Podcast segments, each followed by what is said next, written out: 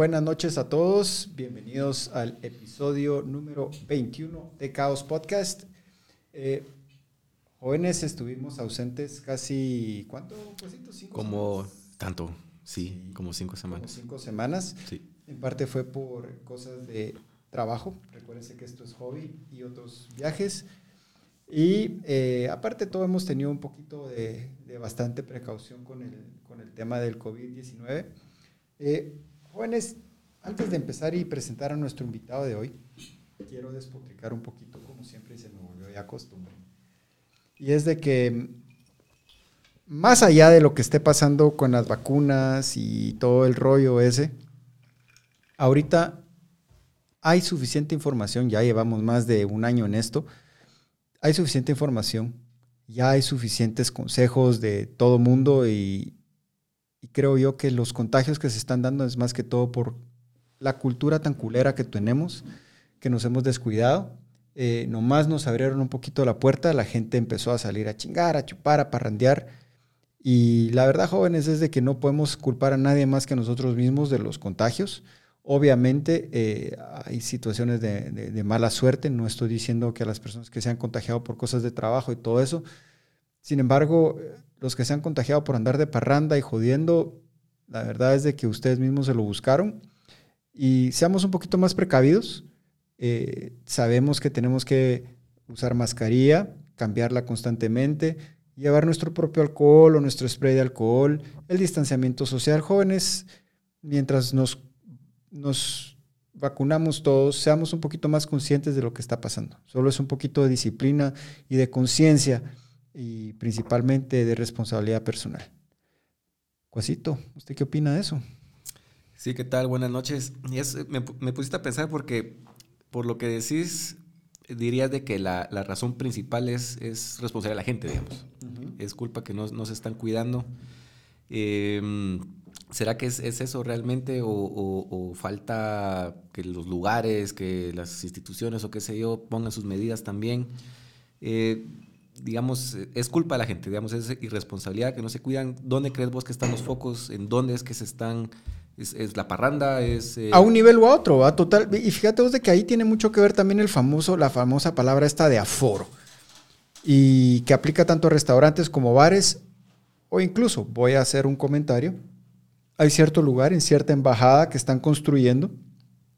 Yo personalmente vi cuando había un bus con placas diplomáticas subiendo a todos los trabajadores que estaban haciendo cualquier clase de trabajo ahí en esa construcción.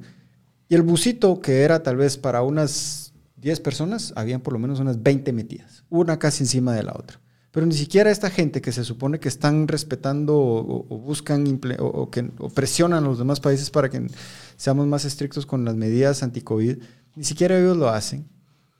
Y los restaurantes y bares y comedores y mercados, hay una responsabilidad también muy grande de esas personas que no obligan a las personas a que no a que no se llenen, pero al mismo tiempo vos entendés que después de un año de muchos problemas hay restaurantes que están tratando de, recuperar su, su, el tiempo perdido, su inversión o lo que fuera. Y ejemplo, mi esposa tiene un restaurante que está empezando otra vez en, en, un, nuevo, nuevo lugar en Fontavela. Ella, a pesar de ser nuevo, ha buscado de mantener eso y lo está haciendo y hay personas que, se, que, le alegan o que le alegan a las personas que atienden. Pero esa es la forma en que mantenés vos, al final de cuentas, el lugar seguro, a tu gente segura, porque imagínate qué pasa si se te contagia un, mesero, un mm. cocinero, y después ya es una cadena que, es, que se encadena. Es, son muchas cosas, pero al final de cuentas siempre regresa a una cuestión de, de, responsabilidad personal, tanto del dueño de un negocio o de un carro, de un taxi, de un Uber, como de, la misma, de las personas mismas, de los individuos. Sí, yo creo que, bueno, y también un poco ya dándole segue a nuestro invitado, que estoy muy emocionado. A mí todo el tema de, del cine, todo lo que está detrás, la producción, eh, desde la, del script y todo eso es algo que a mí siempre me ha llamado la atención y, y si yo tuviera una vida alterna, creo que... que sería Jedi. Este, aparte de... me encanta, yo crecí viendo películas, viendo series, entonces, eh, ¿por qué no empezar a hacer algo, o hacer una? Pues sí, aquí tenemos a, creo que la única persona que conozco así personalmente que se dedica a esto y que es, eh, ahí sí que top, no solo en Guatemala, en la región, y, y que aunque él no se da cuenta, le ha aprendido algunas cosas y algún día me incursiona en esa en ese tipo de aventuras, pues. Oíte a tu chile.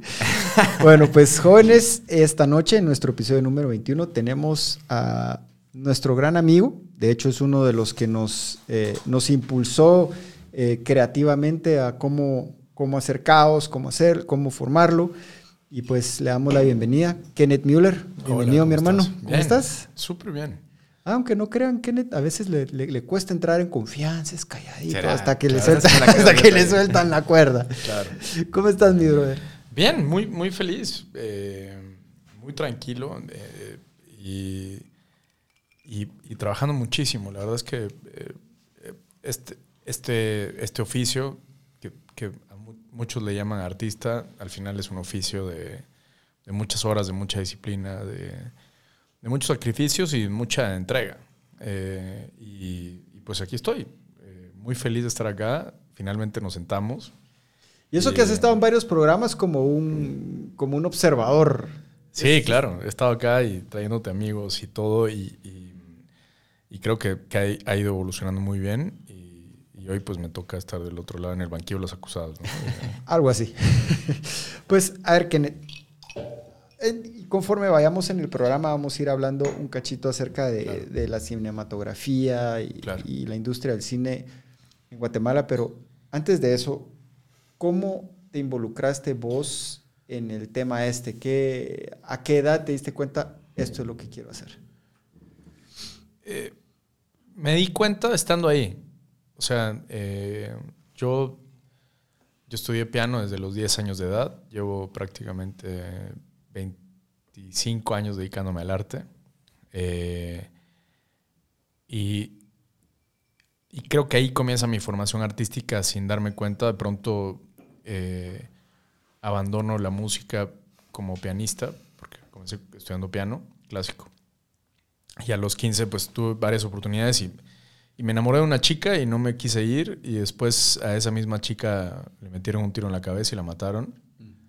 Eh, y que de hecho es Claudina Isabel Velázquez País, que es la, la, alerta Claudina hoy del MP cuando se desaparece una mujer. Y cuando ella fallece, pues lógicamente yo, yo, yo estaba estudiando otra cosa, yo estaba estudiando electrónica, ella estaba estudiando Derecho en la USAC, yo estaba en la del Valle estudiando electrónica y, y, nuevamente me, topo con, con esta encrucijada de decisiones, de, de, de choques que, que te hacen decir, bueno, ¿qué estoy haciendo acá? Y te hacen preguntas. Yo creo que siempre en las cosas que te hacen preguntas, yo creo que el cine es, es un buen cineasta aquel que te hace preguntas, no el que te responde las cosas, es el que te dice, eh, el que te dice algo en lo, en, lo, cual tal vez no estás de acuerdo y de pronto te hace ver una, una, realidad muy alternativa a la que tú tienes en tu mente. Y en ese momento me, me, tocó preguntarme cosas. Y una de ellas era que yo no estaba feliz sentado en la del valle, estaba como una persona más sentada viendo números, cálculo 3, me acuerdo muy bien, frente a una clase y dije, no quiero estar acá. Y, de pronto eh, me llega un correo por azares del destino de una universidad en, México, que fue la primera universidad que hace la licenciatura en cine digital, porque no existían las licenciaturas en cine digital, eh, porque antes el cine era en, en fílmico. Eh, entonces vengo y agarro a todos mis amigos, eh, que es una historia que cuento siempre, y, les dije, ¿por qué no vamos a estudiar cine a México? A todos, ¿no? Entonces, lógicamente, todos me dijeron que estaba loco. Y uno de ellos me dijo que, que, él sí se venía conmigo. Eh, hoy ha trabajado para House of Cards, para Escuadrón Suicida, él, y, es uno de los mejores cineastas en, en, lo que efectos visuales se requiere, y es, es, es, es guatemalteco. Vive aquí muy cerca, de hecho. Ahora vive en México y, y él estudia microbiología y bioquímica y nos, nos, fuimos los dos juntos. Yo creo que si no nos hubiéramos ido juntos, eh, no lo hubiéramos logrado porque no sabíamos de qué íbamos. O sea, nos fuimos. fuimos eh, dos chavos de 19 años, sin sentido alguno de qué queríamos hacer en nuestras vidas. Nos fuimos a México a, estudiar cine. Y así comienza nuestra trayectoria. Em, pasan los meses, lógicamente, yo pues o sea, no, quiere decir que haya sido rico o algo así, pero, pero una persona que estaba muy acostumbrada que la vida estaba solucionada en, muchos aspectos. Em, tenía una nana, mi mamá, todo el mundo consintiéndome, etc. Y, y, y, de pronto toparte con una realidad donde no te hacen la cama, no te hacen esto, no te hacen esto, que para algunos podría sonar muy burgués, para mí fue comenzar a vivir. Fue comenzar a encontrarme con un personaje que, que, no conocía, que era, que era yo mismo, si lo quieres ver así, pero un personaje que, que comienza a toparse con, con conflictos de, de, la vida misma, de pronto el dinero tal vez que me enviaban pues no era suficiente para, para poder estar en una ciudad como Guadalajara, Jalisco, que fue el, primer lugar al que me fui. Y, y, de pronto el dinero se acaba en la primera semana porque no estabas acostumbrado a organizar nada, a, no estabas acostumbrado a administrar tu dinero, no estabas acostumbrado a absolutamente nada. Yo creo que lo más importante no es tanto la universidad, sino el foro en el que te encuentras. Y, para mí Guadalajara fue la ciudad donde yo crecí aunque tenía 19 años, pero para mí fue el lugar donde yo crecí. Y, y entonces me, me acuerdo que llegó mi mamá todavía y aparte yo no, yo no me imaginé que la, las escuelas de cine fueran tan caras, pero no, no son caras en, en el tema de, de, cuánto cuesta la colegiatura, sino que los cortometrajes y las cosas que tú tienes que hacer ejercicios son más caros que la universidad misma. Porque la inversión satélite que tienes que hacer. Sí, una inversión que, que, ni siquiera sabía yo que había que hacer, pues de pronto se convierte más, más compleja de lo que me imaginé. Entonces, me topo con estas situaciones y de pronto pasar hambre, eh, comer eh, espagueti con salchicha porque es lo más barato, güey, o, comer eh, atún porque salían siete pesos. O sea, ese tipo de cosas que tal vez son las que yo más recuerdo más que, la, que, el, que el pupitre y ver películas. O sea, creo que eso fue lo que más me, me hizo cineasta, si lo quieres ver así. Y, y, con el tiempo me di cuenta que, que eso me, me daría una mirada completamente diferente. Eh, pasan tres meses, mi mamá llega a México muy consternada porque vivíamos en un lugar muy bien, la verdad es que muy bien, pero, pero lo teníamos hecho un desastre con mi amigo Franz, ¿no? eh, y, y, y, mi mamá muy, muy socialita y lo que quieras, y de pronto eh, encontrar a su hijo en una condición muy diferente a la que tal vez se fue, eh, haciéndose hombre. Al final, yo, yo recomendaría a cualquier mamá que, que manda a sus hijos afuera o que los saque de, de la zona de confort. Eh, y entonces me, me, comencé a acostumbrar a, a entrar en, en, zonas fuera de confort. Eh, me acuerdo que llegó y lo primero que yo pasaba por mi mente era, quiero regresar a mi casa donde todo estaba bien, donde la cama estaba súper bien hecha, porque yo me acuerdo que las primeras camas que hice se miraban súper mal. Y decía, puta, ¿cómo hacen esto? O sea, Gabriel, aunque... ¿usted, sabe, ¿usted sabe hacer su cama? Puro militar. Ah, no. Pues suene, no, suene, no, yo sé que no. No, pero aunque suene utópico, eh, para mí ver la cama mal hecha era muy loco. O sea, era. Y, y que, que, yo no me sentía ni siquiera capaz, era un inútil. Eh, entonces, eh, comprendí a mi padre también, porque mi padre fue uno de los precursores de decir, ok, te llevo a México. Pero para él fue como decir, ok, te llevo a ser libre y a, y a experimentar lo que es la independencia, ¿no? Entonces, eh, el cine surge en un momento donde estábamos en una clase donde me piden una tarea y pues yo no había hecho la tarea y todos en la clase pues iban contando sus historias y yo estaba sentado hasta atrás esperando que no me preguntaran nada y pronto, bueno, Kenneth, ¿cuál es tu historia? ¿Cuál es la historia que quieres contar en un corto? Y ahí comienza mi carrera de cine porque me la inventé. No había llevado la tarea y el maestro pronto dijo, me encanta esa idea, creo que es la que hay que hacer, es la historia que hay que dirigir de la clase, etc. Entonces de pronto me nombraron director del proyecto sin mínima idea absoluta de... No me vas a decir dirigir. que también estabas de goma o a Kenneth. No, no, no. No, no eso no. no, para nada. Y, y de pronto me, me, invento la historia y la historia es la que, la que finalmente se filma y filmo mi primer cortometraje que se llamaba Dijo No. Se llamaba la, el largometraje, el cortometraje. Y, y, mi primer plano fue en una calle llamada López Mateos. En todas las ciudades de México hay una calle que se llama López Mateos. Y, fue frente a Plaza del Sol, que era la plaza más vieja de México. Y, y pongo la cámara. Eh, todos mis amigos eran mi equipo de trabajo prácticamente.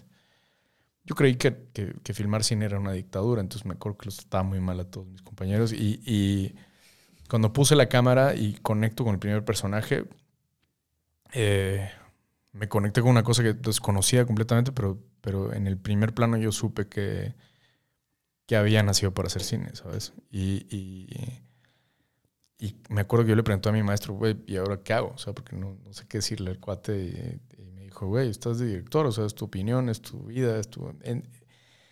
y de pronto me toca dirigir y entonces mi, mi, vida cambió para siempre. O sea, se volvió en... El cine se volvió... Se volvió mi pareja, se volvió mi familia, se volvió todo. Eh, y ahí me desconecto completamente de, del ser social, del, del, ser que tal vez tenía que conectar con la gente. Eh, en mi desconocimiento me, me, me desconecté y me, apasioné con un arte que hoy pues me tiene aquí sentado hablando contigo. Eh, que tal vez si hubiera estudiado ingeniería, pues tal vez me estaría escuchando, ¿sabes? Entonces son dos personajes y fue una decisión completamente diferente. Y creo que la vida la muerte al final ha sido como ese eje que me, que me ha hecho cambiar de una posición a otra, que me ha hecho decidir de una cosa por la otra. Pues, Kenneth, es, es apasionante escuchar a alguien que, que de lo malo saca algo bueno. Obviamente todo, si lo miramos en el famoso círculo de la vida, vamos, o sea, nacemos, vivimos, morimos y volvemos a renacer en alguna otra forma. Algo despertó eh, en vos las tragedias, porque esta tragedia no fue la única que viste, la de tu novia, sino también la de tu, hermano y con el bombazo que metieron en... Sí, pero el bombazo eh, es una historia que pasa cinco años antes de que yo nazca. Ah, ok. Que lógicamente afecta a la vida de, mi familia en, sí. Pero yo nazco en el, el 30 de octubre del 85, mi hermano nace el 17 de mayo de 1980 y le toca el bombazo el 5 de septiembre de 1980. Eh, pero yo en ese momento cuando estaba haciendo cine no, no pensaba que el cine era una voz, no, no, pensaba en que el cine era algo que podía representar a alguien, no pensaba en absolutamente nada. Yo la verdad es que puse la cámara, me, me, me afectó ver una imagen y cuando me afectó entendí que había una codependencia conmigo en la imagen. Ahora, Kenneth, te voy a hacer una pregunta porque, a ver, muchas personas al menos de las con las que yo me relaciono y en los ámbitos en los que me he relacionado, que son muy pocos que los que yo conozco de, cine, principalmente latinoamericano. Claro. Muchas personas entienden o, piensan, y yo te voy a decir algo, personalmente pienso de que el cine siempre debe ser algo artístico, algo de expresión humana, algo, al final de cuentas, para mí, que te haga sentir bien y que te entretenga. ¿A partir de dónde o crees que siempre ha sido parte del cine que también sea una voz política? Una voz que también, o también una voz hasta cierto punto política negativa, no solo la política, la política digamos de un pueblo que necesita expresarse, pero también de alguien que quiera manipular a un pueblo a través del cine. ¿Crees tú que eso siempre ha sido así o...? Siempre fue así. O sea, si tú ves la... Mira, la imagen fue muy compleja desde, desde el inicio, desde los Lumière, desde, desde, desde ver la imagen como, como algo que trascendía nuestros sentidos, porque fue muy fuerte cuando tomaron la primera fotografía, por ejemplo. Saber una primera foto que era exactamente igual a, o sea, capturar un momento. Ya, de por sí la fotografía, como capturar un instante, fue muy dramático. O sea, era como decir, capturé el tiempo y lo detuve el cine fue más allá, porque el cine de pronto venía un tren y tú no sabías si iba a traspasar la pantalla del tren. Entonces, una película en sí misma, cuando venía el tren hacia la pantalla, la gente se levantaba a la sala de cine porque no sabía si el tren era capaz de trasladarse al otro lado. Porque imagínate, hoy, hoy he estado acostumbrado a ver muchas cosas, eh, pero en ese momento en particular, a principios del siglo, finales del siglo, me acuerdo exactamente, pero el hecho de ver una imagen que venía hacia ti ya era muy impactante. Pero que no vayamos tan lejos, todavía pasa. A veces te mandan un GIF o te mandan un meme y, que está una, una, imagen tranquila y, de repente sale un pelotazo que no es a vos. Claro, el, pero, pero en ese momento, imagínate, fue, fue mucho más contrastante con la vida misma y esa, esa interpolación entre la realidad y, lo que estabas viendo que no sabes si era real. Eh, entonces el cine no tenía cabida o tiempos para la política, para la sociedad, para nada. O sea, la imagen misma era sumamente alucinante. Y de pronto existen cineastas como Kuleshov, como Sergei Eisenstein y, muchos cineastas que, surgen y crean un, movimiento que, después se conoce como el movimiento constructivista, donde potencias como la Unión Soviética, pues lógicamente utilizaban el cine como una obra de propaganda. De, propaganda, pero, pero los mismos cineastas eh, entraban en, esta, en este juego. Entonces, si, yo, si tú me hablas de la realidad del cine de toda la vida, pues así fue siempre. Después, el mismo constructivismo, pues lógicamente pasa a Estados Unidos, y entonces de pronto ves que un Rambo de pronto es capaz de matar a 60 chinos en dos segundos. Y entonces entra esta vibración imperialista del norteamericano queriendo eh, motivar, inspirar, eh, dar tranquilidad a través de la imagen. Entonces el cine siempre ha sido político. Eh, menos creo yo en la parte inicial, donde, donde el cine la imagen misma era, era completamente compleja, ¿no? Pero, pero el cine siempre ha tratado de, entrar a través de la mente, porque, porque la ventaja, creo yo, que cuando se dieron cuenta de que el tren podía entrar en la habitación, eh, el tren también podía entrar en nuestras mentes, ¿no? Entonces, por eso el cine es una herramienta política muy fuerte. Y ese es el tema, digamos, ¿dónde separas cuando vos querés? te voy a dar un ejemplo. Claro Hemos, yo a veces tengo, estamos con mi esposa y ah, vamos a ver Netflix, vamos a ver Amazon Prime, lo que querrás. Miremos esta. Entonces yo empiezo a ver los reviews y digo, puta, yo quiero ver tele para entretenerme, para sentirme bien o para aprender algo, puta, pero no necesariamente quiero ver una película para ponerme triste. Lo que pasa es que el cine comienza como entretenimiento. O sea, básicamente la imagen era entretenimiento. Eh, y yo creo que el cine abarca muchas cosas, porque el cine, además de ser un reflejo, es, es parte de la, la, condición humana misma. O sea, es, una manera, de hecho hay un, psiquiatra neurólogo eh, francés que dice que el, que el arte es una manera de hacer lo que no eres capaz de hacer en la vida real, okay. Eh, viéndola. Entonces, el, cine es muchas cosas. Eh, es la expresión del artista, que en este caso nos toca a nosotros venir y hacer el test de desmadre y pasar cada tres o cuatro años tratando de hacer una película. Y de pronto es el, otro lado, el espectador, el que siente las cosas que tú transmites. Eh, yo sí creo que el, el, cine, su origen principal, como tú lo dices, es parte del entretenimiento. Después el cine se vuelve complejo y, pasa a formar parte de muchas otras cosas. Pero, pero, pero el cine es un, es un retrato de la condición humana. Entonces, eh, de aprender a reírnos de nosotros mismos, de aprender a vernos. Eh, como país, por ejemplo, no, no, estamos acostumbrados a vernos. O sea, tú ves una película guatemalteca y, y, la catalogas automáticamente por la manera en la que podemos expresarnos, decirnos, eh, vernos. ¿O qué historia estás tratando de contar o recontar o de cambiar? Sí, y, y, más que recambiar, yo creo que, que el, yo creo que un cineasta sin ideologías no, no, no existe. O sea, al final la ideología es parte principal de, un artista y pues, o sea, desde Beethoven hasta lo que quieras, había gente involucrada siempre en, contextos que, iban más allá de, solo la condición humana. Era, eh, es fascinante para nosotros como, como artistas manipular o persuadir o, lograr que la gente sienta cosas a través de, lo que hacemos. Y eso que acabas de decir, yo lo, yo lo viví hace algún tiempo, no, ¿qué te diré yo? Hace unos ocho meses. Yo estaba en, Estados Unidos y, tuve la oportunidad de conocer a Sylvester Stallone.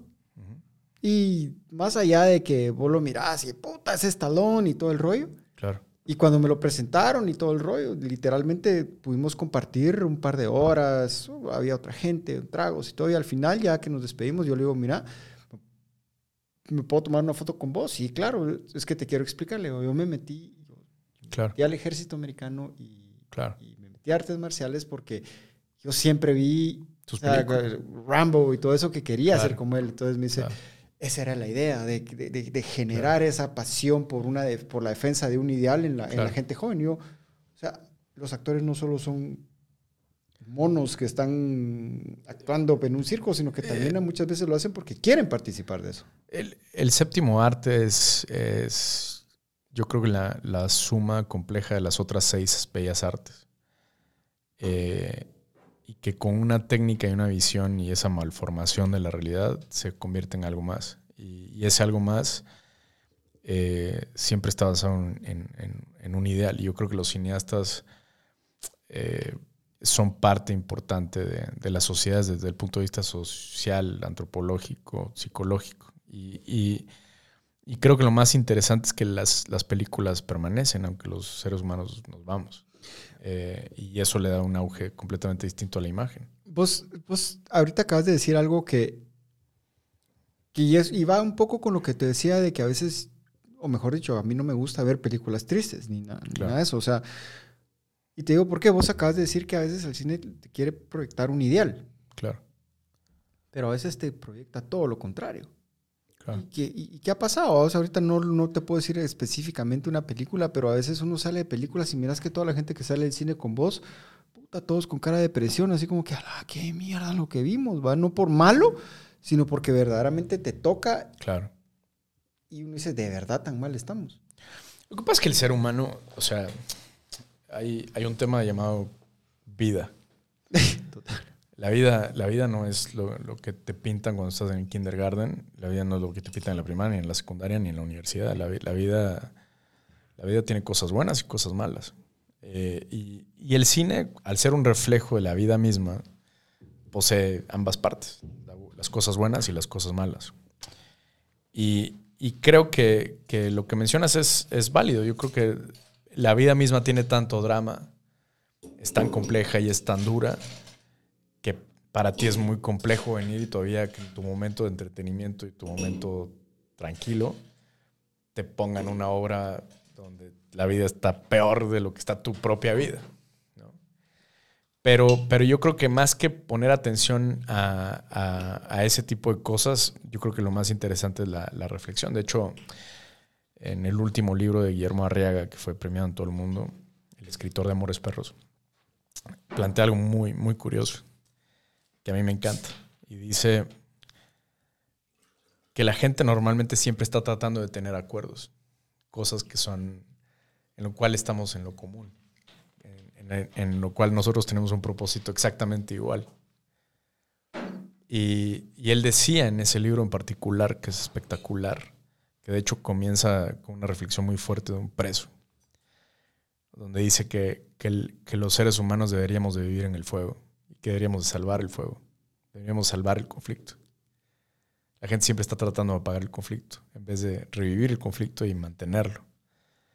Y el tema es que es el conflicto mismo el que nos hace crecer porque es el que hace darnos cuenta de lo diferentes que somos y, y lo diferente que somos es lo que hace darnos cuenta de lo que, de lo que tenemos que hablar y lo cual tenemos que arreglar. Cuando pensamos igual, básicamente no hay ese diálogo, no hay ese texto, no hay, no hay una filosofía de, vida. Y a mí se me hizo muy, muy interesante.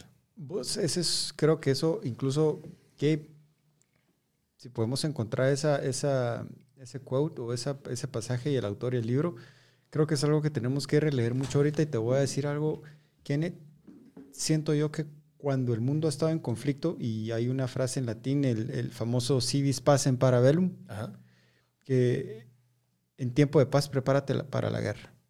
Entonces, las personas que hemos estado en combate o que hemos peleado en la calle y, que hemos estado en el tema militar, somos los primeros que rehuimos de la guerra. Claro.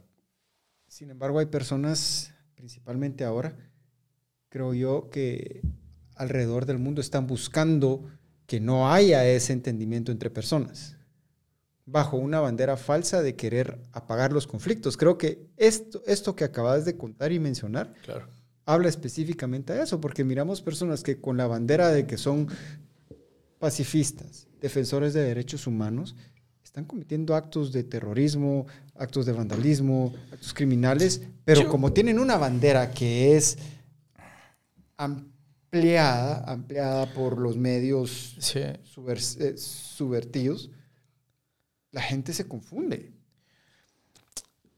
El, problema más grande, creo yo, de la humanidad en particular es que, como mismo Freud decía que no soy tan fan del psicoanálisis, pero él, él lo mostraba como el tema de las masas. Es mucho más fácil mover a la gente respecto a una masa que respecto a un individuo. O sea, si, si, si hay 10 personas en un lugar, es más fácil mover a esas 10 personas donde yo quiero Que a una sola persona. que a sí. una sola persona. Solo Ahora, que necesitas crear una, duda Lo- en una sola persona. lo interesante del cine, a mí me tocó ser invitado a Fidel Castro, de hecho, en el Festival Internacional de Cine de La Habana, y algo que más me impactó fue que habían salas de cine de mil personas.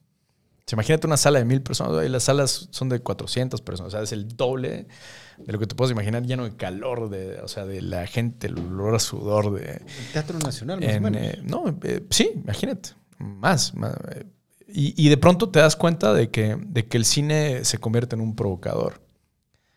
eh, y en un provocador de, de- circunstancias, pero al mismo tiempo eh, es, ese, es, ese, es ese equilibrio que genera el hecho de que la gente normalmente habla de las cosas que carece siempre. Eh, y- y entonces las instituciones hablan de las cosas de las cuales carecen. Y yo creo que ese es, ese es uno de los puntos más frágiles que tiene la, la humanidad. La humanidad habla mucho de lo que, en lo, de lo que no cree, ¿sabes? Eh, o sea, por ejemplo, yo, yo no tengo ningún problema con los gays. Pero por eso mismo ni siquiera hablo de, de ese tema. Eh, hoy lo estoy tocando como un ejemplo, pero me refiero que, que, que la gente que habla de ciertos temas normalmente tiene alguna fijación en algún tema en conflicto. Y, y- y es bien interesante. Fíjate que precisamente, y, y- voy a, a- hacer una alusión a, sin, sin nombrar a nadie, en la famosa red eh, de profesionales LinkedIn, ¿verdad? Sí, claro. Eh, durante el, el- el mes del orgullo gay, vos Claro. viste un montón de personas, empresas, eh, ONGs haciendo posts acerca del orgullo gay Claro. y todo el rollo. Y una persona vino y posteó algo sobre acer- acerca del el, el orgullo eh, que es, digamos, el valor, eh, el valor heterosexual o los, los valores de la familia Claro. y todo ese rollo. La cantidad de ataques que recibió, incluso de personas cuestionándole por qué lo posteaba él en algo de profesionales. Y como él dijo, y por qué mucha gente y otros estaban posteando cosas del, del- del- del- orgullo gay cuando no tiene nada que ver tampoco con lo profesional. Pero yo creo que, yo por- creo que, por ejemplo, el hecho de, de- hoy, toco el tema porque se me hace interesante, como buen provocador. O sea, en el, el hecho de que tú vengas y pongas sobre la mesa un tema, haces que el tema sea poco inclusivo. Porque estás hablando que es gente completamente diferente. Yo personalmente no los veo como gente diferente, por ejemplo. Yo no creo que un hombre y una mujer tengamos, o sea, tenemos diferencias lógicamente físicas, eh, que lógicamente nos hacen percibir el mundo de una manera completamente diferente. Es muy diferente una cineasta mujer de cómo ve el mundo a un cineasta hombre. Eh, la complejidad visual es muy diferente. ¿Puedes dar un ejemplo de una película de, hecha por hombre y Bueno, una por mujer? Sofía Coppola, por ejemplo, es muy diferente a la mirada de, de ella como la mirada que tiene su padre.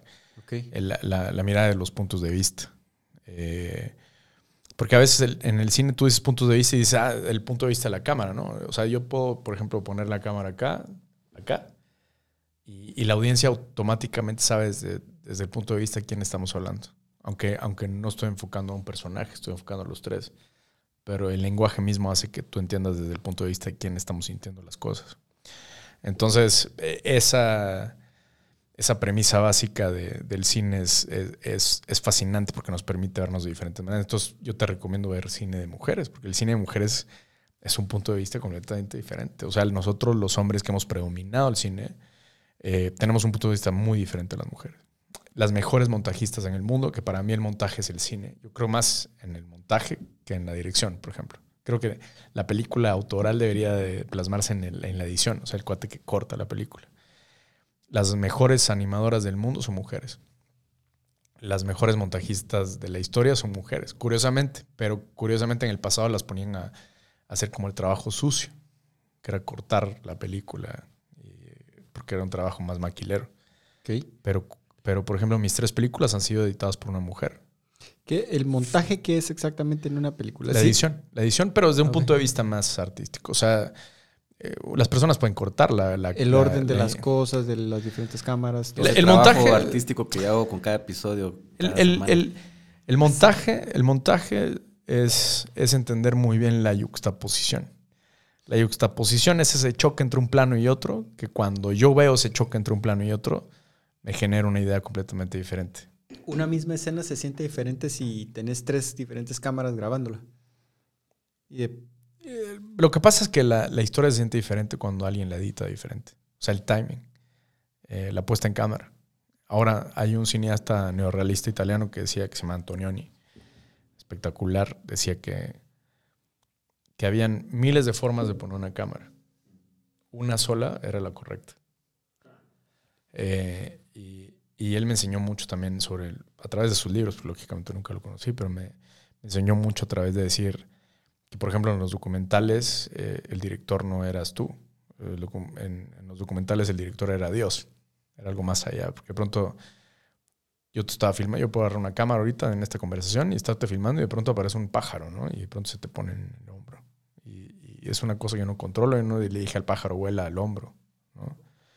Entonces, eh, el documental tiene esta vibración completamente diferente. Yo no soy tan fan de no controlar. Soy una persona que le gusta mucho el control de, mi obra, de mis cosas, pero sí me han pasado cosas documentalistas en, mis películas. Eso, digamos, podemos decir cuando los actores improvisan.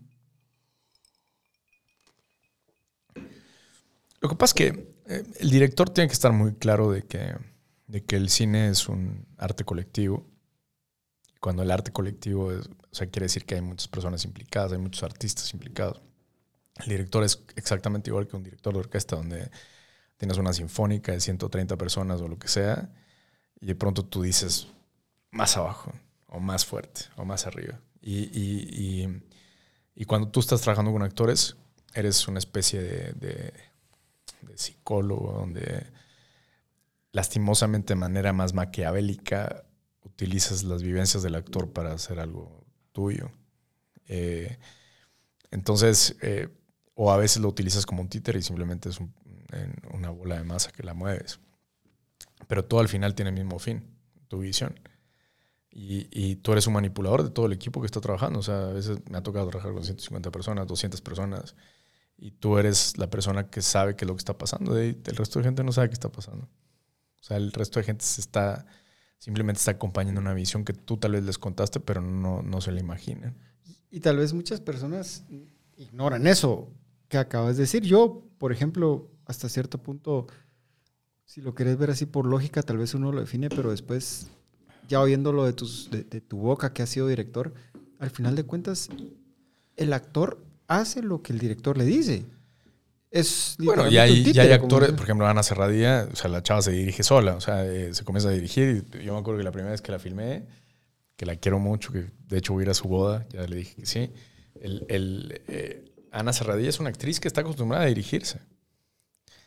Y yo me acuerdo que la primera toma que, que, hicimos, ella comenzó a dirigir a todo el equipo. Y comenzó hasta que le dije, bueno, cuando tú quieras, pues dirigimos la película, ¿no? O sea, em, entonces en ese sentido, eh, hay actores que se dirigen, que no se dejan dirigir. Johnny Depp es un actor que no le gusta que lo dirijan. Eh, pero, pero siempre al final, siempre, o sea, yo sí creo en... O sea, es, es tan loco, pero el cine es el único lugar dictatorial que existe en la Tierra ahorita, si lo quieres ver así.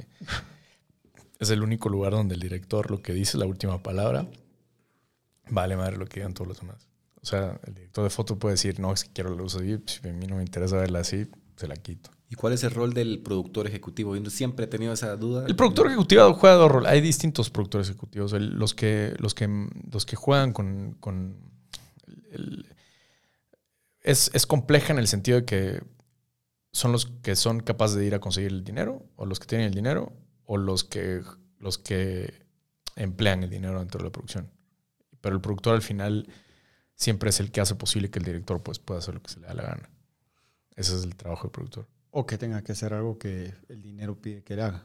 Totalmente. Eh, y, por ejemplo, en Hollywood antes el montajista era el productor. en la época de Hitchcock, el montajista era el productor. De hecho, Hitchcock rompe esa, esa, esa línea, ¿no? Donde, donde de pronto él que yo, por ejemplo, soy yo no soy un director de masters, yo no, yo no filmo toda la conversación y después me voy otra vez con toda la conversación de este lado y la otra conversación de este lado. O sea, por ejemplo, los cineastas que filman así me parecen patéticos, los respeto, pero me parecen patéticos porque no tienen una visión clara. Entonces el montajista hace la película. Yo soy un director que filma lo que quiero de ese momento, lo que quiero de este momento, lo que quiero de este momento, lo que quiero de este momento y ya. O sea, no, no, no filmo más de lo que necesito y lo que me imaginé ver. Y, el problema de eso es que, o sea, que es, que es un beneficio también como director, es que aunque tú te mueras, pues los planos son los que están. Entonces cuando lo cortas, pues es la visión del director. No pasa nada, porque no hay otra manera de contar la historia. Pero cuando tú vienes y filmas toda la situación, pues cualquiera puede venir y dirigir la secuencia como tú quieras. Y, y en el pasado era así. Los productores editaban como se les daba la gana. Y el tema es que Hitchcock comenzó a storyboardear las cosas, por eso surge el storyboard, que era como una especie de animático, de cómic, donde él contaba la historia. Entonces vemos el rostro, vemos los pies, vemos la madre, vemos esto, etc. Entonces comienza el director completamente a adueñarse de la situación. Entonces comienza una batalla. traza el mapa desde el principio. Sí, entonces comienza una batalla muy fuerte, que, que es, es, un diálogo que existe hoy. Cuando tú haces una obra de teatro, haces la obra de William Shakespeare, que está muerto. Haces la obra de lo que quieras. Pero no haces la obra del director, del teatro. En el cine, la película es del director, aunque otro güey la haya escrito. Y existe porque la realización es la autoría del cine. Y yo sí creo en eso. Ahorita, cuando vos decís realización, depende de quién dirija y todo eso es por lo que estoy entendiendo, es al final de cuentas cómo se transmite la idea de la película. Claro. Cuando sale una película y dice Director Scott, claro. esa es una, es como que dice una, un, no un berrinche, pero un, una muestra de, del director dice, no, la película salió como yo no quería, ahora va a salir como yo quiero, o que o solo no, la, película, mira, es como un comercial. Yo vengo, yo he hecho miles de comerciales en mi vida el cliente decide cómo quieres tu comercial. Yo hago comerciales que a mí me encantan y de pronto me los hacen pedazos, pero en pedazos. y, en, y en inicio, cuando estaba muy joven, odiaba que hicieran eso. Porque yo decía, madre, esta madre estaba linda y le hicieron pedazos, porque tal vez en ese momento yo no entendía que el cliente tal estaba buscando algo más. Él estaba buscando vender un producto yo estaba buscando hacer algo lindo. Eh, o lograr una emoción, o lograr algo más. Ellos tal vez tenían una, una visión completamente diferente, que hoy, hoy, la digo políticamente así, por no decir que se cagaron en el comercial. Pero, pero, pero, pero si tú lo ves desde el punto de vista del director, el director termina la película y la corta y te la entrega como productor. El productor dice, no, este chavo no me gusta tanto, esta chava no me gusta tanto, quiero ver más boobies acá, quiero ver más esto. Entonces, de pronto comienza a cortar la película a su gusto y antojo. Pero como ellos pusieron el dinero, pues el dinero lógicamente manda a través de la película también. Entonces, eh, tiene mucho que ver. Es como las embajadas de Francia o Bélgica que vienen y pagan películas. O sea, hacen las películas que ellos quieren contar porque supongo que están cansados de estar mandando dinero a Guate para hacer ciertas cosas. Entonces, ellos comienzan a manipular una situación social en un país. Voy a, voy a eh, contar algo. Es muy interesante eso. ¿eh? Voy a contar algo que, sin mencionar nombres, pero la única película seria que se ha hecho acerca de, de Gerardi. Bueno, la hizo específicamente quién la hizo. Bueno, la hizo Sammy Morales y Jimmy Morales. Y la hicieron y fueron contratados para hacerla y ellos lo que hicieron fue apegarse al centro de, las de los dos lados de la historia. Y hubo un gran problema al final de la película porque a quienes estaban parcialmente financiando la película no les gustó que hubiera algo tan, digámoslo así, objetivo. Claro. Ellos querían que beneficiara a un lado. Claro. Y obviamente ellos se opusieron a eso. Al final de cuentas prevaleció la visión de, del objetivismo con una película que hasta cierto punto era, digamos, ¿cómo se puede decir? Documentarista, pero obviamente era actuación, ¿verdad? Lo que pasa es que, mira, tú tienes que entender que hay géneros eh, y, hay eh, tipos de cine. Hay documentales y hay ficción.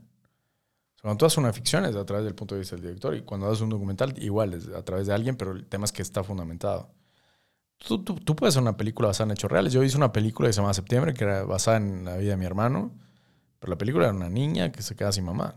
Mi mamá está viva, no se murió, pero, pero, pero fue mi visión de cómo contar una historia que, que, que de cierta manera pues, pues era, era un filme completamente personal. Pero, por ejemplo, ahí no había, no había plata de nadie más. Eh, entonces yo creo que es la película tal vez más objetiva visualmente que he hecho en el sentido de que, de que era trasladar una, una experiencia mía y trasladársela a, la gente, pero en menos de 90 minutos. O sea, era mi vivencia como ser humano, trasladarla, porque mi, primer lenguaje fue el lenguaje de señas. O sea, no fue ni siquiera el habla verbal. Entonces, eh, y fue el primer lenguaje porque al final fue eh, el lenguaje con el que yo me comunicaba con mi hermano que tenía cinco años más que yo. Y, fue lo primero que hice porque mi, voz no, no, era capaz de generar palabras, pero sí era capaz de generar movimientos con las manos. Entonces, eh, yo creo que la percepción de cómo tú ves el mundo proviene lógicamente de esos primeros cinco años. Y el cine es prácticamente un retrato de, esa, de ese imaginario que tú te creas en la mente para lograr algo. El cine yo creo que es algo que necesitamos. Necesitamos todos los puntos de vista. Eh, creo que eliminar un punto de vista no es válido porque yo creo que la, la historia de la novia es tan importante como la historia del novio. Totalmente. Eh, pero también es importante la historia del hijo, ¿no? De, que vio, porque es muy diferente a, la historia del novio a la historia de la novia. De hecho, hay una película muy interesante que se llama Amantes del Círculo Polar, de Julio Medem, creo yo. Y es bien interesante porque la película te cuenta la historia desde el punto de vista de la novia y de pronto dices, güey, el novio es un desastre. Y después te cuentan la misma película, toda la película desde el punto de vista del novio. Y dices, güey, la novia es un desastre. Cuando tú logras ver eso y, logras reflejarte en esa humanidad, te das cuenta que todos tenemos un punto de vista y todos estamos luchando nuestras propias batallas y todos estamos luchando nuestros propios infiernos. Y, eso es lo más interesante, creo yo, de una, una película. Hay una película muy hollywoodense, muy, pongámoslo así, muy pajera y todo, eh, que se llama Vantage Point. Ajá que es, de, es la historia de un agente del servicio secreto que salva al presidente de Estados Unidos en un ataque terrorista en... Qué raro, ¿eh? Sí, qué raro. En España o en, o en México, no me recuerdo dónde putas es. El tema es de que se llama Vantage Point, que es al final de cuentas la traducción es el, el punto de vista. Claro. Y es del punto de vista de varias personas. Y ni siquiera tanto de él o del terrorista, sino que la gente alrededor de ellos como quien dice, los, los, testigos de, lo que está pasando. Te la pongo muy fácil. Eh, a mí me, toca... Yo hice una película de Semana Nevaj, que era un punto de vista muy personal de un personaje. Lamentablemente falleció un buen amigo, Tomás Gusaro, que es una persona que a mí me tocó conocer de carne y hueso. Y es bien interesante porque la gente habla del Triángulo Shield en Guatemala y la gente no tiene ni idea qué es el Triángulo Shield, ni saben ni, se imaginan qué es el Triángulo Shield. Y y el punto de vista de él era completamente controversial porque no hablaba de, la situación que hoy se cuenta como, como la, historia oficial de, los 300.000 muertos, que yo no sé de dónde lo sacaron, en el sentido de que las regiones ni siquiera llegan a 20.000 personas, o sea, actualmente. Entonces no entiendo cómo llegas a 300.000 cuando 20 más 20 dan 40 y más 20 dan 60, o sea, pero no hay 300. Eh, cuando esta situación eh, carece de lógica y todo, de pronto te topas con un ser humano de carne y hueso que te cuenta su historia.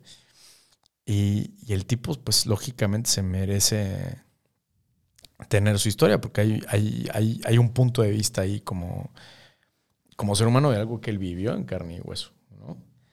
Eh, y, cuando tú te toca contar una historia así, eh, a mí como cineasta lo único que me queda es como contarla como un observador de, la historia de alguien más. Pero cuando tú te sales como cineasta a contar la historia de alguien más, pues lógicamente hay una mezcla entre tus memorias y tu experiencia personal, que es lo que identifican a cualquiera, con la historia de ese ser humano que estás eh, retratando. Pero los puntos de vista yo sí creo que que todos tienen derecho a contar un punto de vista. Pero nosotros como cineastas, como lo dice Guillermo Arriaga, escritor y, director de cine mexicano, nosotros tenemos el derecho de venir y, o tenemos la potestad linda de, agarrar un espejo de pronto y iluminar.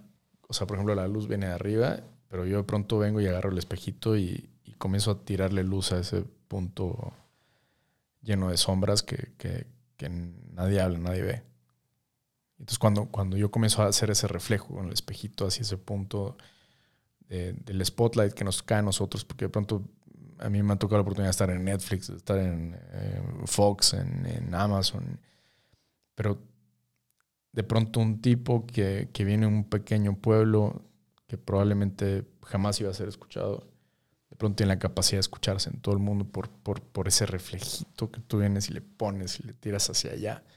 Entonces, cuando tú haces eso, lógicamente tienes una responsabilidad muy grande, porque el cine al final es hacer ese spotlight en un, en, un punto que no existía. Y entonces ahí el cine eh, toma un valor más, más, más, grande. Y es el tipo de cosas que cuando, cuando filmo septiembre, me acuerdo que lo que más me afectó fue, o sea, egocéntricamente hablando, fue bien loco, porque yo de pronto a los 26 años era el cineasta que representaba al país, el cineasta que nos puso en el mapa. Tú puedes ver todas las cosas que puso Prensa Libre y todo y te puedes imaginar lo que quieras. Y de pronto cuento la historia de mi hermano, que era real. Prensa Libre me entrevista y de pronto la historia no existe en Prensa Libre. Sí, güey, ¿cuándo va a salir la entrevista que hicimos? ¿Por el eh, escosor que causó o porque la persona... Porque hay gente que no está interesada en saber la verdad de las cosas. O sea, hay, hay, mucha gente que no está interesada en ver ese spotlight. O sea, hay mucha gente que no está interesada en que, en que las cosas se cuenten como, como lo que... En que se sepa que... los guerrilleros sí mataron gente. O, o, que existieron. O que existieron. O sea, que es más loco aún. Porque la gente viene y los desaparece. no, es que el pueblo... Entonces yo me imagino una cuando a mí me cuentan la historia dices, güey, qué loco. O sea, de pronto el ejército volvió loco, comenzó a matar gente hacia lo loco, o sea, de la nada. Y, me acuerdo que una periodista, no sé si ignorante o, insensible, me, pide una entrevista y, y la cito en un café. Y se puso muy nervioso. Entonces yo cuando la vi nerviosa le dije, ¿sabes qué? Voy a grabar la entrevista también yo, porque siento que si yo digo algo no, no va a salir, pues no, no me dio confianza su estrés. Entonces me decía, pero es que les estás diciendo terroristas a los guerrilleros. y yo decía, pues, pues oye, perdóname, pero si, si, el tipo de pronto entra ahorita un tipo con una El 100% de los activistas ahorita son terroristas también. por eso, pero imagínate. Es como sí, lo dije, ¿y qué pisados? Es como si, como si ahorita entra alguien al café donde estamos y de pronto agarra una bomba y la explota dentro de este lugar donde tú y yo no tenemos nada que ver con nada, sino que estamos simplemente charlando y somos civiles. ¿Es terrorismo o no es terrorismo? No, pero es que... Eh, eh, eh, ok, entonces... De pronto me doy cuenta que había una prensa completamente sesgada, completamente retrógrada en un país en el cual aunque mi papá haya sido militar y aunque yo haya vivido bajo esa onda en algún momento, pero de pronto yo me fui a los 19 años a México y me doy cuenta de una realidad no contada en el país. Y de pronto me convierto en un activista de manera natural, porque de pronto me di cuenta que el cine era una voz de algo que aunque no me sacaran el periódico, salimos en una plataforma que es la más grande del mundo, en Estados Unidos, Latinoamérica y España, y entonces esa voz de mi hermano, que tal vez hoy no tiene una voz, existe. Entonces de pronto comienzan a invitar en universidades en Pensilvania, en, cualquier parte de Estados Unidos, de Sudamérica. Te comienzan a escribir gente a decirte que, como lo que dice Gabriel García Márquez, una persona que, que habita en un espacio pequeño de Latinoamérica, pues conoce toda Latinoamérica. Eh, y, y, me doy cuenta que habían voces que tenían que existir y entonces me doy cuenta que el cine tiene un significado más profundo de llenarme la goteca y pasar una alfombra roja. A ver, acabas de decir algo. No recuerdo bien, y creo que es segunda o tercera vez que lo digo aquí. Pero yo en algún momento leí, escuché, alguien me lo dijo, no lo recuerdo bien para serte sincero, pero dice, el cine en un país es el reflejo de la madurez democrática y social que tiene un país. Y, no me recuerdo quién lo dijo, pero por ejemplo. Sí, escuché eso también. bueno, dejamos, dejemos a un lado Hollywood y todo eso. Eh, y Bollywood también que ha crecido. Pero digamos el cine, al menos en Latinoamérica, el cine mexicano, el cine colombiano, el cine argentino, el cine chileno, el cine uruguayo. Y vámonos a otros países. Ahora vos mirás que hasta en Claro transmiten novelas de Turquía. Claro. Pero es porque algo ha pasado en esos países y que no ha sido simple y sencillamente porque vino un grupo de empresarios y dijo, ah, la herencia invertamos en el cine. No, hay un esfuerzo de país, pienso yo. Sí, pero el problema más grande que tiene nuestra sociedad latina es que eh, el, dinero no es sinónimo de cultura. Correcto. Y, y, el problema más grande que tenemos los países latinos es que la gente quiere ganar más, pero no quiere crecer por dentro. Entonces, lógicamente, pues vas a ser masa, como lo decía el mismo Freud. Al final eres prácticamente, o como decía Alejandro González tú eres, eres lo que comes. Eh, eres lo que lees, eres lo que escuchas. Y, creo que los seres humanos, eh, por ejemplo, yo estoy en un grupo que se llama Nueva Narrativa, que, perdón, pero es muy chistoso el grupo donde me metieron en WhatsApp. Me quedé ahí y me quedé ahí por provocador eh, y lo digo públicamente. Y me quedé ahí porque las cosas que me querían imponer como personaje, como persona individual, eran las cosas que ellos querían, pero están hablando de una nueva narrativa. Están hablando de una nueva narrativa, pero al mismo tiempo te quieren imponer lo que ellos piensan. Entonces, cuando, le, cuando escuchas esto, dices, güey, tengo que permanecer acá. Claro. ¿Por qué? Porque tienes que seguir provocando, porque tienes que seguir simplemente abriendo los ojos a, que la gente está trabajando tanto que de pronto se descuida de lo que le pasa en su entorno y de pronto se dan cuenta que les quitaron la silla. Que ya no están en un lugar donde querían estar porque están tan enfocados en el trabajo y en hacer dinero que se descuidan completamente de lo que les pasa en el entorno. Y el problema es que las sociedades que no se preocupan por su política, las sociedades que no se preocupan por su cultura, las, sociedades que no se preocupan por lo que son por dentro, pierden completamente autoridad, pierden esencia y pierden el, estilo de vida. Y por eso es sociedades como Perú, que probablemente tiene el PIB más grande de Latinoamérica, valiendo madre hoy porque a un güey se le ocurrió ser presidente. Entonces, cuando tú como cineasta te das cuenta de este tipo de situaciones donde, donde tu voz hace que las voces de mucha gente existan, pues te das cuenta que, es importante el cine y, que yo creo que resume la conversación de hoy. O sea, estoy sentado acá porque hago películas, no estoy sentado acá porque soy un crucer buena onda, pues. ¿Sabes? Las dos. claro. No, pero ahora metámonos a un tema ya más, bueno, hemos estado hablando indirectamente del tema de Guatemala. Obviamente vos, cineasta, tus películas, o ya tienes películas en Netflix, en plataformas y creo yo que van a ver muchas películas tuyas en otras plataformas internacionales, pero, por ejemplo, ¿por qué hemos visto libros hechos y escritos por guatemaltecos, hecho películas por personas de otro país. Por ejemplo, yo quisiera ver, y te lo digo así, ¿por qué no hemos tratado nosotros de hacer cine con tantos libros y tantas historias hermosas que tenemos en Guatemala? Y te voy a decir algo, un libro, uno de mis libros favoritos. A ver, Cuasito, ¿usted sabe cuál es mi libro favorito, Cuasito? Uf, debería saber. Deberías de saber porque no, no lo he dicho una sola vez, lo he dicho. El Principito. Mierda, también. no, no sé. No, mi, libro, uno de mis libros favoritos es Guayacán. Es un libro que, te obligan a leer en el colegio.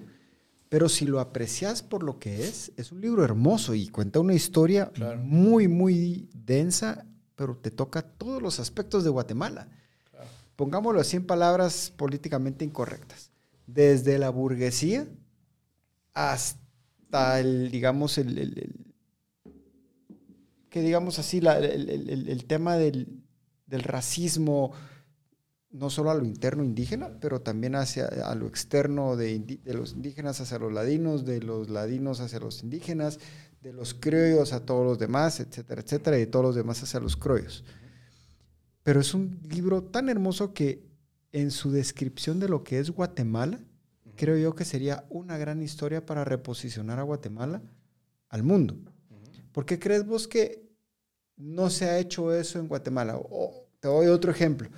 Tengo un amigo muy, muy, muy, muy cercano, muy querido de Estados Unidos, es, es, judío y está metido en muchas, en muchas productoras. Tiene inversiones en, la mayoría de productoras grandes de Estados Unidos.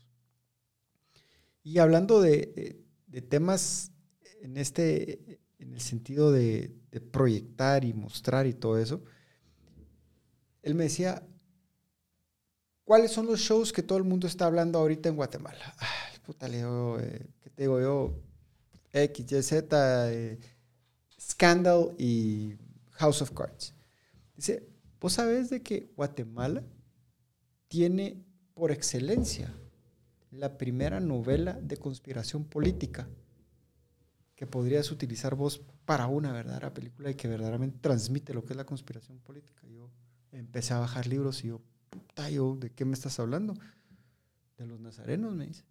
Imagínate los nazarenos en una película o en una serie. Yo, Sí, pero, pero, creo que el problema más grande que existe eh, como, como, como situación artística es la siguiente. Las personas nacemos desnudas. No sabemos ni, si- ni siquiera sabemos si nos gusta el rosado o el azul. No sé si te gusta más. Eh, todo está hecho por imposiciones. Todo. Y, y el problema más grande es que a- aparte de que simplemente comenzamos con etiquetas, además de nacemos sin pasaportes. No nacemos con pasaportes. O sea, el pasaporte lo dan cuando se te dan las ganas de viajar y entonces te entienden que hay limitantes geográficas. Yo no creo que el arte tenga una limitante geográfica. Total. Eh, y, y- y- y por otro lado, creo que las mejores historias no son las que son tan regionales. Creo que las historias son más interesantes cuando son tan intimistas, pero son tan íntimas que al mismo tiempo son universales, porque al final lo que nos une es que somos seres humanos todos. Entonces, eh, ¿y por qué no existen obras de esas? Porque, porque como países no nos formaron así, como una buena etiqueta. O sea, a nosotros, no nos, a nosotros nos forman pensando en que ir a Miami de shopping es súper cool. Eh, a nosotros nos forman diciendo que todo lo que está en el norte es lo mejor que hay. A nosotros nos forman diciendo que toda la música que escuchas tiene que venir de alguien más que no tiene nada que ver con tu país para escucharla. Que el cine de afuera es lo mejor porque simplemente es lo que hay que hacer. Nos inculcan, depende de- otra vez de dónde viene la plata. Eh, pero no nos inculcan a, defendernos, a luchar por nosotros, a luchar por nuestra identidad, a luchar por esos seres valientes que de pronto migran. No nos enseñan a eso. Nos enseñan a ser un esclavo de la sociedad, de simplemente esperar a ver qué dicen los que dicen para hablar de nosotros mismos. O sea, nosotros tenemos una voz. Eh, Tú sabes que la sociedad guatemalteca, cuando a mí me tocó filmar para Naciones Unidas un proyecto de, de los niños, sabes que los- las personas que menos tienen potestad sobre sí mismos son los guatemaltecos, y no los de Honduras, y no los de El Salvador, y no los de Costa Rica, y no todos los demás que migran. O sea, somos los que menos luchamos por nosotros mismos. O sea, nos quedamos callados cuando aparece la policía. En otras palabras, somos los más sometidos. Completamente. ¿Y por qué? Porque no nos enseñan a hacer eso. Porque no nos enseñan a retar, porque no nos enseñan a cuestionar, porque no nos enseñan a decir, no, si no estoy de acuerdo. O sea, nosotros escuchamos y decimos, ah, qué cool, me enseñan algo, y ya, porque me lo está diciendo alguien que yo admiro, entonces es increíble, pero no nos enseñan a cuestionar. O sea, yo creo que la característica fundamental de la inteligencia es el, cuestionar. Y, y- si nos enseñan a cuestionar, pues lógicamente nuestros países serían completamente diferentes. Si no tendríamos el presidente que tenemos. No tendríamos los congresistas que tenemos. O sea, tú te, tú te sientas en un congreso y lo único que ves es un montón de ignorantes. Y de gritones. Y, y- y de gritones y lo que quieras, pero el problema más grande es que además de que son un montón de ignorantes, son el reflejo del pueblo. Y cuando ves eso, te das cuenta que tu pueblo sigue siendo ignorante y, y no luchas porque eso cambie. Y el problema más grande de los, de los, de, de lo que la gente dice, no, es que la oligarquía, y, o sea, que yo estoy cansado de escuchar ese, ese término, pero siento que la gente está tan acostumbrada a hacer dinero que se les olvida que tienen que hacer un emprendimiento más allá de, de generar empleos. El emprendimiento tiene que ser político, tiene que ser de liderazgo, tiene que ser de, de cambios. Social. Social Cultural. cultural. Y entonces ahí es cuando, cuando las, las sociedades humanas pues se enfrascan y pues lógicamente queda alguien en un país y tú simplemente repites la tendencia porque es lo cool, es lo in. Eh, la gente dice, no, es que eh, hoy hay que hablar de esto. No, te están dictando de qué hablar. O sea, yo me dedico a esto. O sea, me dedico a hacer comerciales. He hecho institucionales toda mi vida. He hecho videoclips para artistas. Y lo único que te puedo decir es que los medios de comunicación te dictan qué hacer. Pero entonces, ah, es que él lo dice, entonces como él lo dice, yo creo que eso es lo que es. Y entonces, la gente le encanta permanecer bajo una, una idiosincrasia de ignorancia porque se topan con alguien que sabe algo más que tú y lo primero que haces es callar. En vez de venir y agarrar un libro y leer más que la otra persona que simplemente está hablando de O algo. callar o callarlo a él y tratar de que tu ignorancia prevalezca, que pasa mucho también.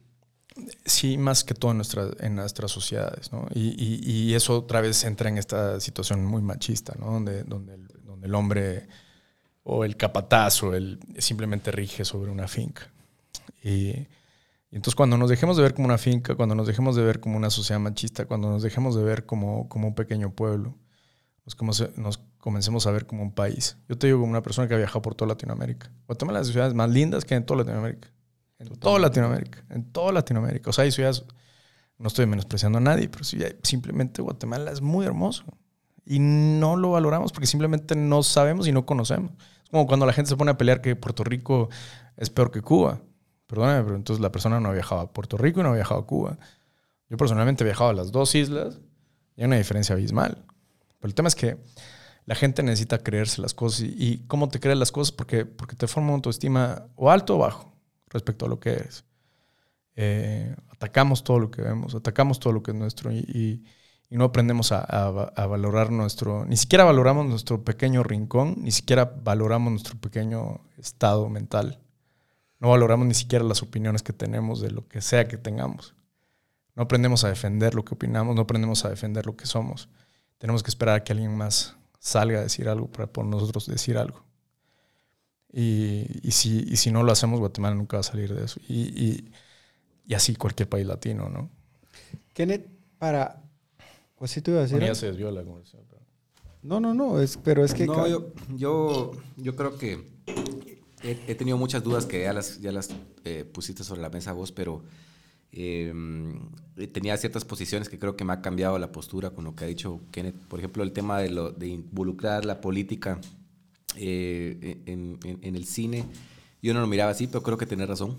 Yo creo que la política siempre está y es un medio importante y que ¿Y qué importancia tiene el cine en la sociedad para que la política, como el agua que busca cada grieta que pueda, entonces encuentra el cine para, para expresarse, para, para influenciar? Y yo lo miraba, y soy igual que Mario, en el sentido de que yo, si voy a ver cine, va a ser algo que me transporte, va a ser algo que me desconecte del día al día.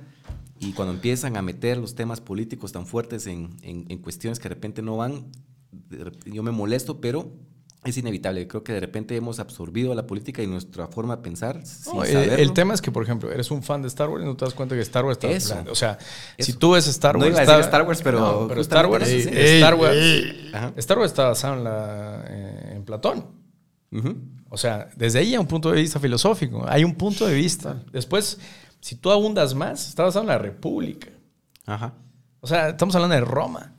O sea, cuando tú hablas de historia, al final, todas las películas, al 100%, pues lógicamente tienen un punto de vista político.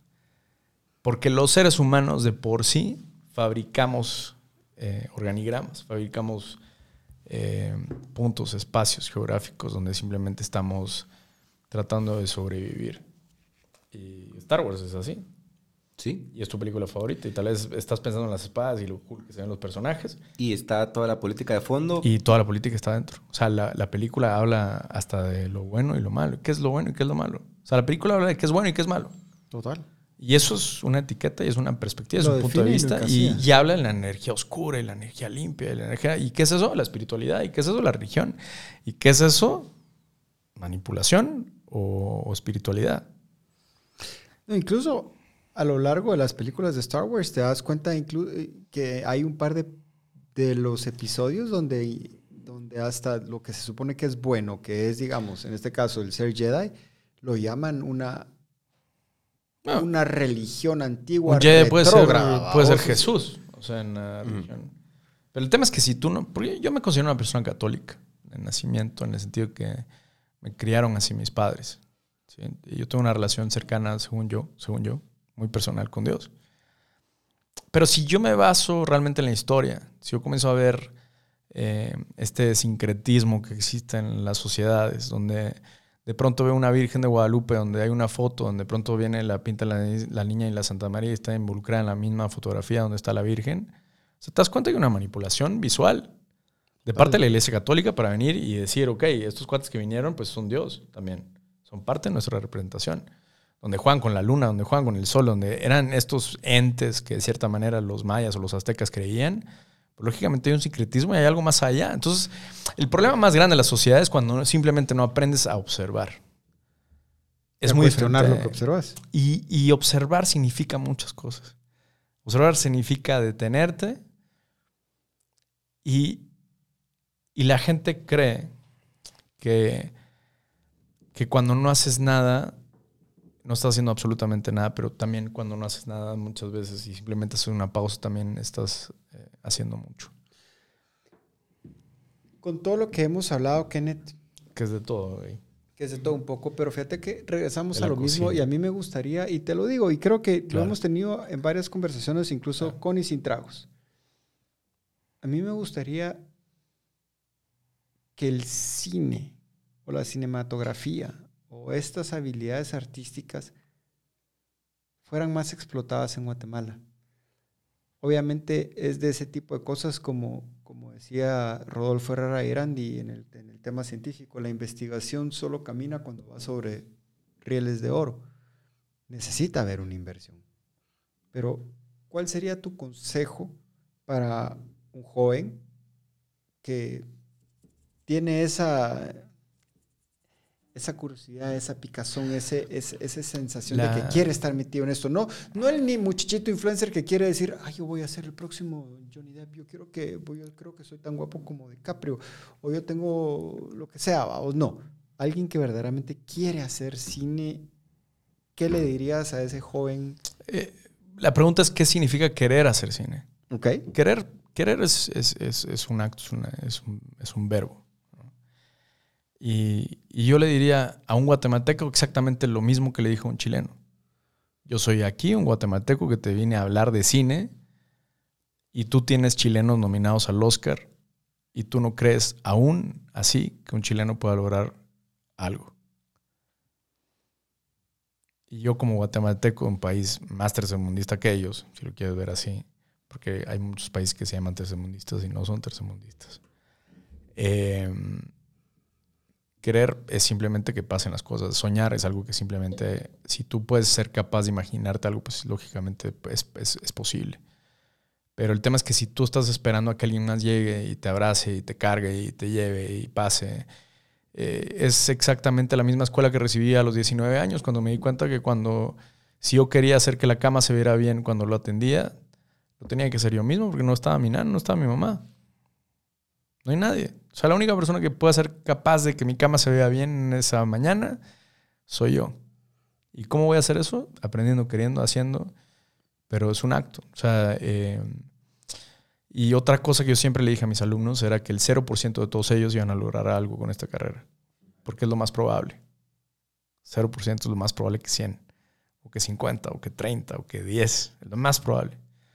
Pero la diferencia que iba a ser que el 1%, que el 2%, que el 3% eran ellos mismos. O sea, el problema es que no te enseñan a aprender a ser individual. Te están enseñando todo el tiempo a decir, ok, es que entonces mi papá se vuelve millonario, entonces yo voy a heredar la millonada que mi papá dejó.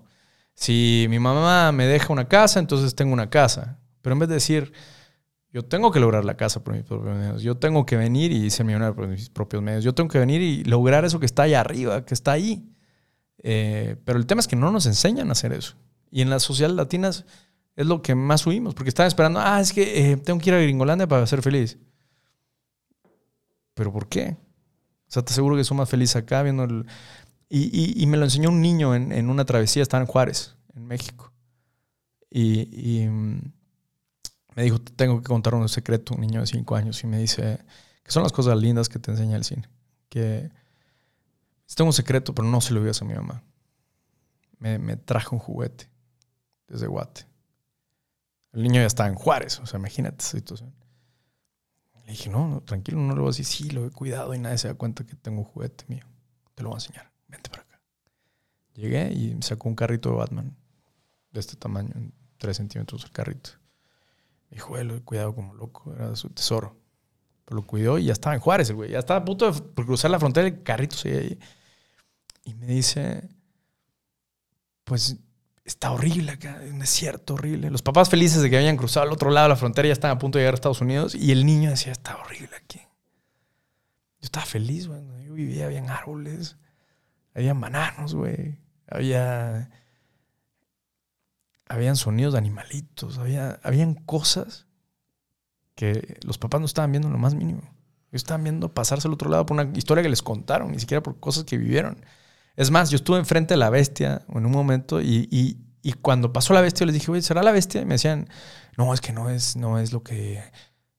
Y pronto comenzaron a pensar entre ellos, se cuestionaron porque yo dije la bestia y se comenzaron a subir al tren. Se dieron cuenta que era la bestia. O sea, la bestia estaba pasando frente a ellos y ellos no sabían que era la bestia porque alguien más les contó que la bestia no era así.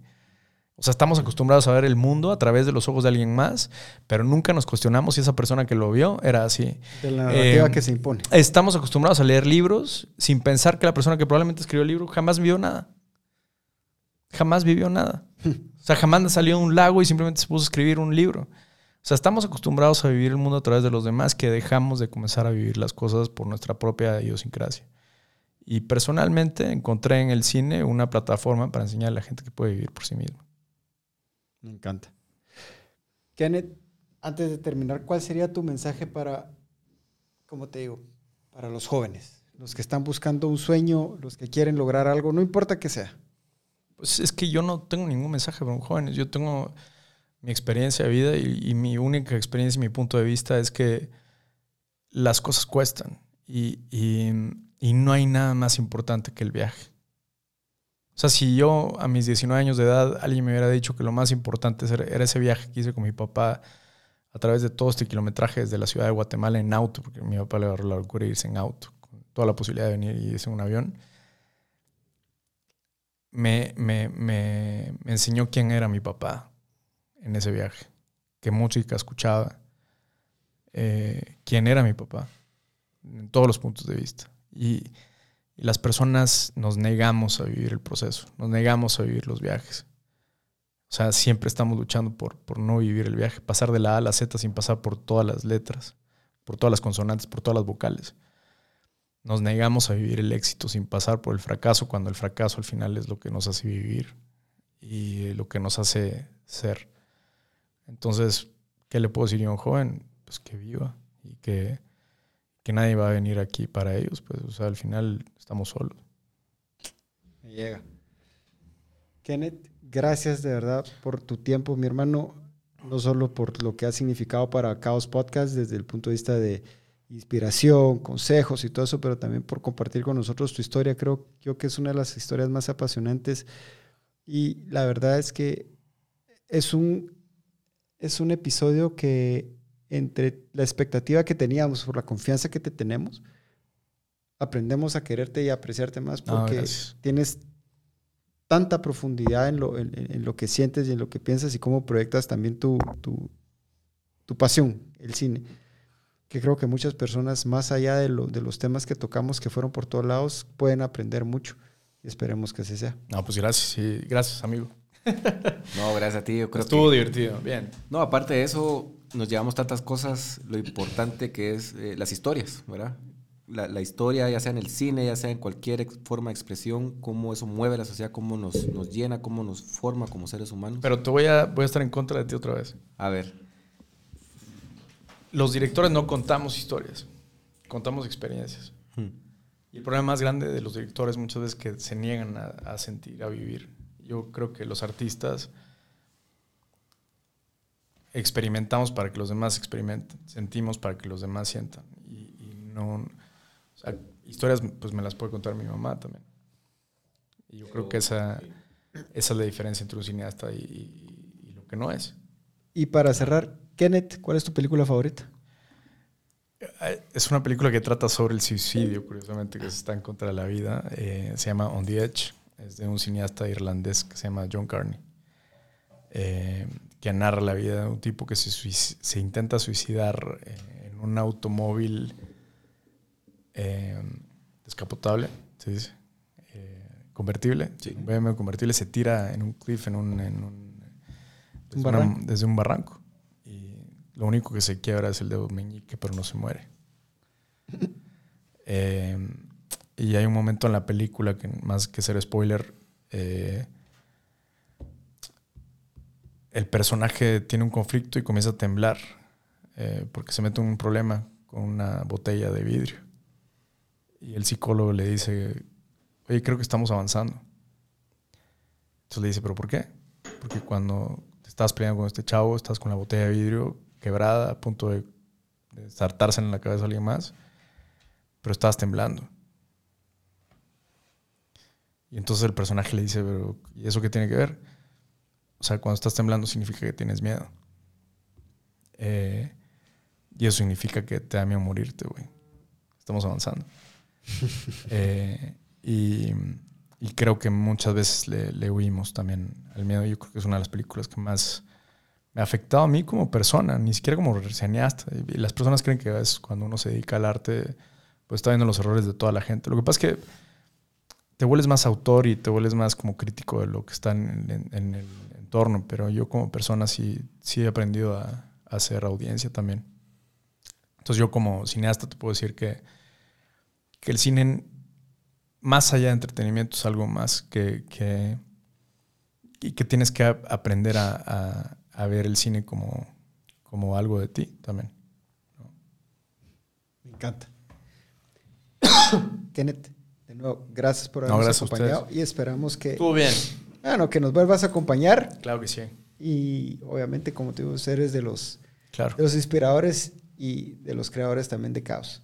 Cuasito, ¿algún mensaje para despedirse? Un gusto. ¿Qué, lecciones las de hoy? Ojalá que te tengamos pronto. Bueno, pero no es una clase de... Sí. Jóvenes, gracias por habernos acompañado y recuérdense, por favor, cuídense. Al final de cuentas, ahorita su salud es reflejo de sus actos y sus actitudes personales en este momento. Cuídense mucho y nos vemos en el próximo episodio. Gracias.